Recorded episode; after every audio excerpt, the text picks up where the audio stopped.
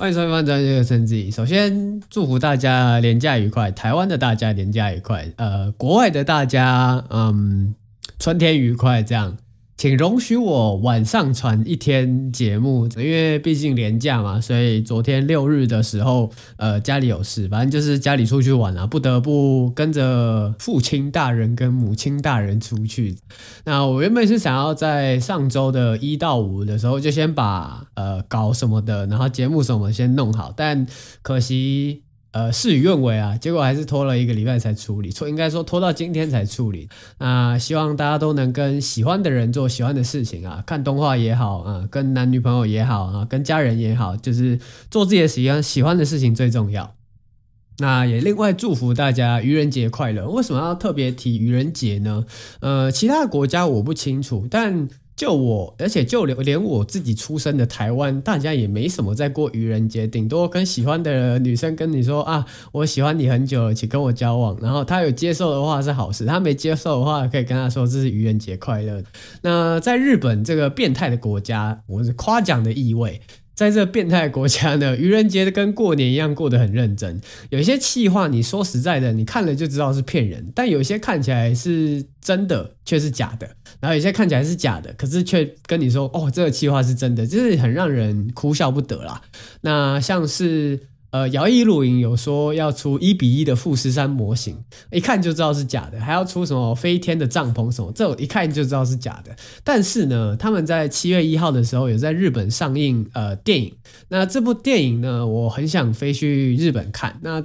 一开始我纯粹以为，因为电影的海报上面就是单纯大家在大学时期或者是出社会后一段时间再一次聚在一起享受露营那种感动，就是。呃，电影海报给我的感觉是这样啦，谁知道他们要在山梨县政府的合作之下，真的在山梨县一个叫做米奇诺埃吉西莫贝的地方盖一个真正的露营场。呃，动画里面所有的场景都是有现场考核，然后有现场人员指导，现场遇到什么问题直接画进动画里面。哇，这个执行力跟这个企划真的是只有日本人才能达到的等级耶，或者是公主连结自走棋什么的，就是不多做赘述。日本人对愚人节这个呃，看似骗人，但实质上做了很多 很认真的企划，这样。那另外就是《进化果实》要出第二季，跟《正宗君复仇》要出第二季，这两个呢就是好坏参半的作品啊。那他们两个确定要动画化的前一个月，我再来好好聊一聊这两部动画。就是前面他们都有出第一季嘛，所以到时候可以来好好聊聊这样。今天我们一样继续来讲最爱的一月新番心得，心得马拉松啊。从上礼拜没讲完的现实主义，也不是没讲完，从上礼拜接续的现实主义勇者的王国从剑记由轻小说改编动画，节操社 JC Staff 制作，分成上下两季。那这季是把下半季演完。虽然它跟盾之勇者啊，还有其他勇者异世界召唤一样，就是放放咒语，然后就被召唤到有魔法、剑与魔法，然后其他智慧种族，什么兽人啊、精灵、矮灵的世界。但是它跟其他异世界召唤作品不太一样，它不是那种振奋人心的冒险，也不是龙傲天的开挂之旅，就是慢慢来的治国之路。那如果你是喜欢像是亚尔斯兰战记那样子，跟着同伴一起征战啊，一起治理国家、解决内忧外患这种，呃，虽然这部没有像亚尔斯兰战记的世界这么的宏观，这么的缜密，这么的有战略头脑，但是它还是值得一。看的战略类型动画，虽然它后宫部分比较多啦，但你就是把它当做是小品类型的呃战略国家治理动画这样。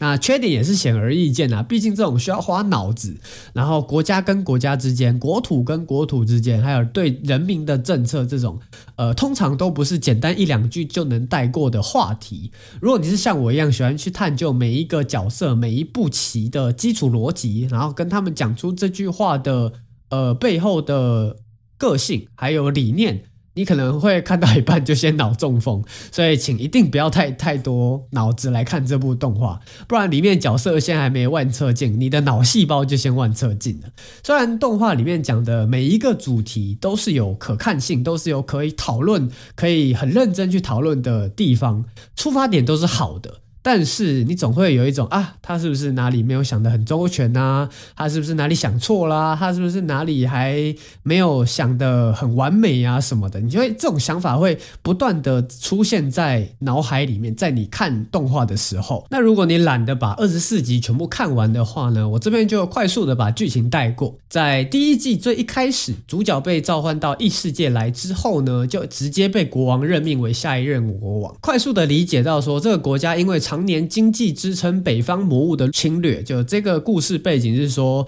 呃，人类或者是智慧种族呢，在北方魔族的入侵之下，各个国家都要支援一定的兵力或者是财物来去 support 他们北方的魔物入侵。这样，那在快速理解到说，这个入侵导致国力衰退，而且还因为在都在种植经济作物，所以导致自产粮食的比例过低，过度的依赖进口，因此呢。首先，最要推行的政策就是将一定比例的经济作物转向粮食，然后又不能硬着陆的让所有经济作物直接转为粮食，所以中间也是费了好大一个功夫。那另外也变卖了国库里面的金银财宝，才勉强的度过这个第一次危机。然后再来就是广为征才，用广播的方式招揽人才，废除原本的世袭制度，改采唯才适用。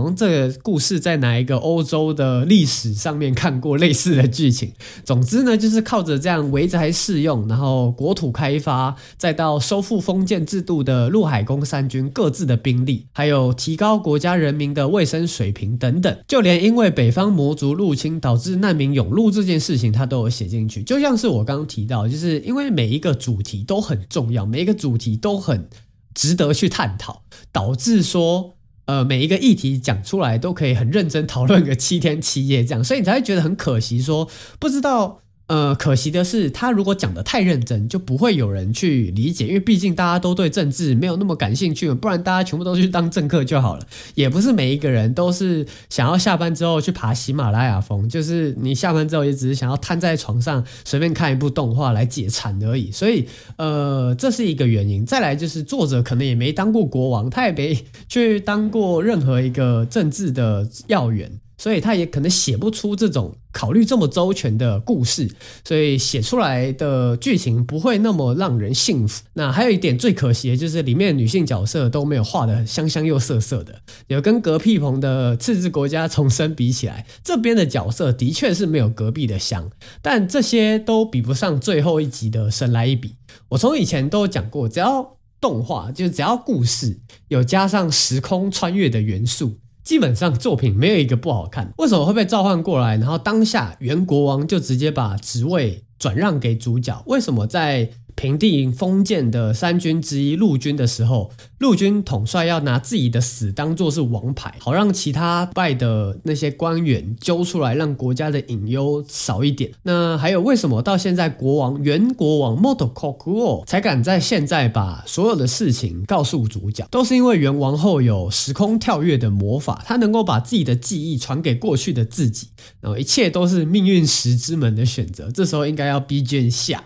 啊，王后不管嫁给谁，不管嫁给再勇猛的人，都会让这个国家陨落。只有嫁给现在这个原国王，他才能让国家苟活到现在，而且还不是很完美的，呃，让这个国家复苏，是苟活到现在。而且在主角传过来异世界之后，还是会发生同样的事情。但是。在主角召唤主角召唤为勇者过来之后，发现类似的事情，但却比之前选择好很多。一直到现在，这条世界线直接把王位让给主角。国家才能像现在这个样子存活下来，所以才会来到说异世界就直接当上王。其实，在上一个世界线，男主角是当上宰相这个位置，但是因为当上宰相之后，国家还是陨落了，所以这个世界线呢，国王就直接任命他为下一任国王。可以在平定内乱的时候这么顺利，可以招揽到这么多后宫，我是说可以招揽到这么多的人才，帮助主角度过一个又一个的难关。虽然是一部治理国家为主的后宫为辅的动画。改变，但背后全部都是因为国王有命运石之门的选择。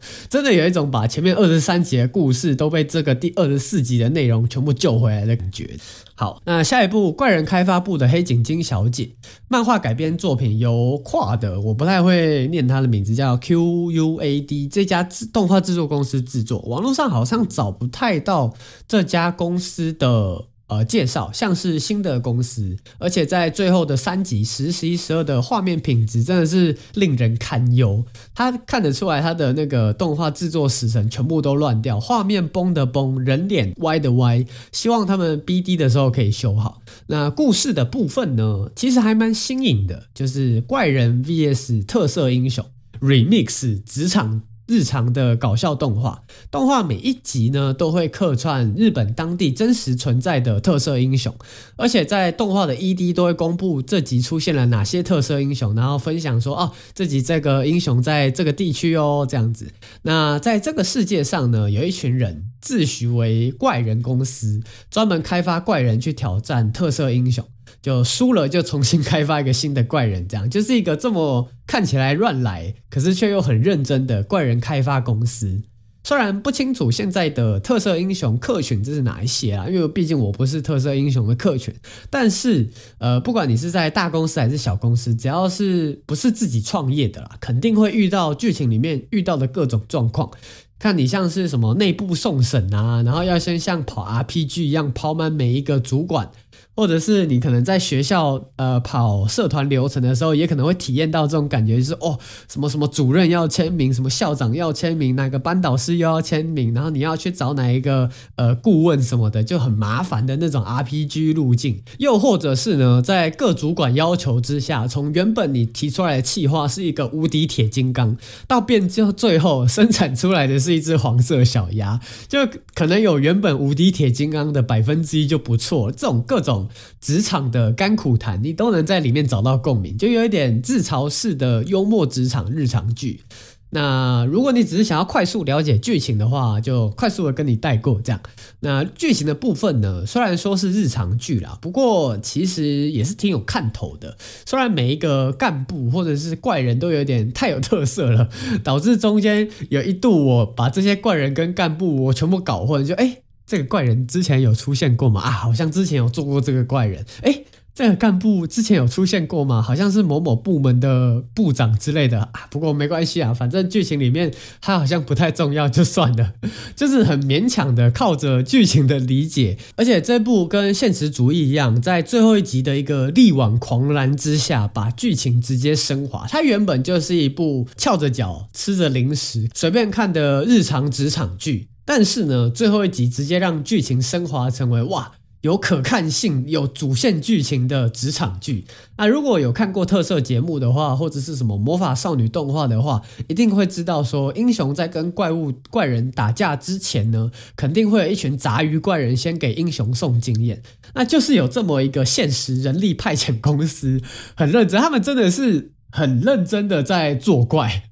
专门寻找那些打零工的大家，然后给特色节目跑龙套。那就在最后一集呢，跨国公司 ZA 准备要恶意并购这个主角所在的日本怪人开发公司的时候呢，怪人开发公司招揽了这个人力派遣公司里面的高主管高层，然后这个主主管高层呢，就靠着之前人脉的关系，认识很多英雄特色的那些公司，就跟唱片公司一样，英雄的这个设定呢，都会有。一个公司在他头上，然后可能有两三四五六七个英雄，就跟签唱公司一样，下面有很多签名的歌手这样。那每一个公司呢，都有自己旗下的英雄，联络每一个特色公司的英雄，一起联手，把这个恶意并购，把这个外国企业恶意并购的企业，靠着怪人跟英雄联手打击他们国外的恶人公司。虽然不知道为什么，但是主线剧情就很莫名的燃，很莫名的认真。有机会有兴趣的话，一定要去看一下这部怪人开发部的黑井金小姐。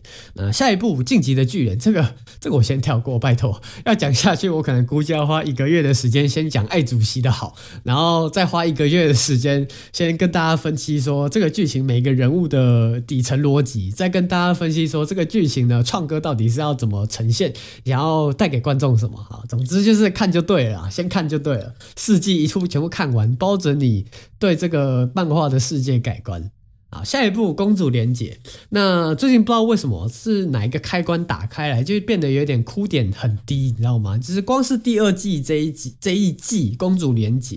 我就看哭三个地方，就是还是要再次抱怨一下啦。日本可以在各大广播台跟 Netflix 上面看到《公主连结》第二季，但唯独唯独亚洲区只有 B 站可以看到，而且在没有 VPN 的情况之下。B 站还是没办法看到，所以基本上除了中国之外，你其他国家一定是得靠 VPN 的方式进去中国的 B 站看，实在是呃非常可惜啦。就是这么一部剧情啊、画面啊、人物刻画都是满分的作品，满分的动画，实在是应该要推荐给大家看呐。那《公主连结》是由 CY 爸爸制作的手机游戏，它的前身呢，应该说《公主连结 Redive》的前身是《公主连结》。那现在这个叫做《公主连结李大夫》。那游戏内部的动画呢，是由现任动画霸主，这我自己起的名字啦，V Studio 制作。那 TV 动画呢，则是由 CY 自己创的 CY Picture 这家动画制作公司制作的。那游戏剧情也是非常的有趣，但《公主连结》这个动画不走游戏剧情，就是我上个礼拜所讲，你走游戏剧情的动画改编游戏肯定会出事。你不管屡试不爽，游戏剧情内的剧情改编成动画一定会出事。但《公主连结》就很好的不走这个套路，而是另外开一个新的剧情，或者应该是说在主线不变的情况之下，他刻意塞入了很多。各式各样的元素，像是一起打宝探险的 RPG 日常啊，或者是工会里面每一个呃角色、每一个成员一起煮饭啊、制作家具啊。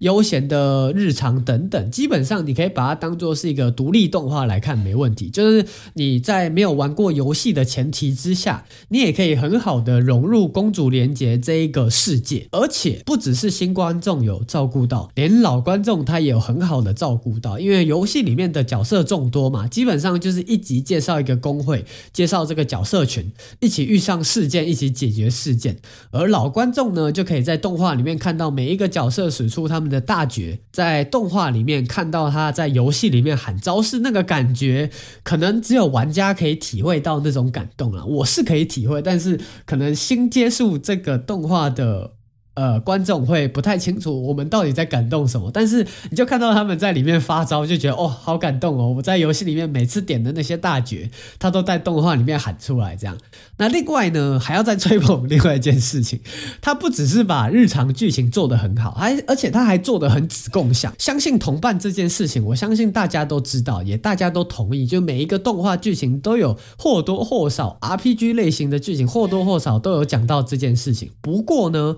我。还是第一次看到有动画可以这样子，能把爱惜食物这件事情讲得这么棒，然后再吹捧另外一件事情，就是说他在第一第一季。就有不断提到，然后第二季第七集还是第八集，我有点忘记，就是在种田的时候呢，佩可他讲说自己种种出来的东西最棒了，能吃到自己种出来的米，自己种出来的蔬菜是一件非常幸福的事情，还有跟同伴一起吃东西，真的是一件非常幸福的事情。这边我直接看哭，我看一遍哭一遍，哭给你看，怎么看这？这它就只是个公主连结而已，为什么可以让我哭成这样？真的很推荐大家来看这部动画。那剧情方面呢，也是简单带过啦。原本这个佩可佩可利姆公主被逐出国王之后呢，她就被七冠之一的霸童皇帝篡位。霸童不止抢了她的国皇国，还抢了她的名字。佩格利姆为了要夺回公主这个位置呢，为了要拯救国王跟皇后，呃，贪吃佩克就跟着凯流，还有可可罗跟幼树君，在兰德索尔建立工会，然后认识大家，一直到时机成熟的时候，在大家的努力之下击败霸统。还是要小小吐槽一下，因为主要都是摆在日常剧情方面，就大家可能会对什么 Shadow 暗影啊，或者是那只霸童白色狐狸怎么改变兰德索尔大家记忆这件事情感到疑问。基本上你想得到的问题，游戏里面都有很好的说明清楚，但是呢，碍于动画的篇幅关系，就没有很详细的跟大家叙述这一段故事。不过真的是瑕不掩瑜啊，我觉得就整体。看下来还是一部非常完整的动动画佳作，真的是可以给九点九分。可以看得出来，就是他把日常剧情拉了拉大了一些啦。但是我还是觉得导演的做的已经很棒了，真的是瑕不掩瑜，是一部非常棒、非常值得大家推广大家的一部呃游戏改编动画。此生真的无悔爱上玩过公主连结。最后还要抱怨一个小事情啊，就是它游戏，哎，不是游戏，它动画剧情里面呢，你为什么要在白毛跟小屁孩开完大劫之后才开黑棋的破防？这样伤害比较低，你知道吗？为什么不先，为什么不先黑棋开完大，然后后面白毛再跟上？你这样怪物打不死啊，都没破防怎么打得死？动画都没想到这件事情。就是今天先讲到这边啦，下礼拜再把《石秀末世录》跟剩下那几部异世界穿越动画，还有相爱相杀讲完。今天先这样，peace，拜拜。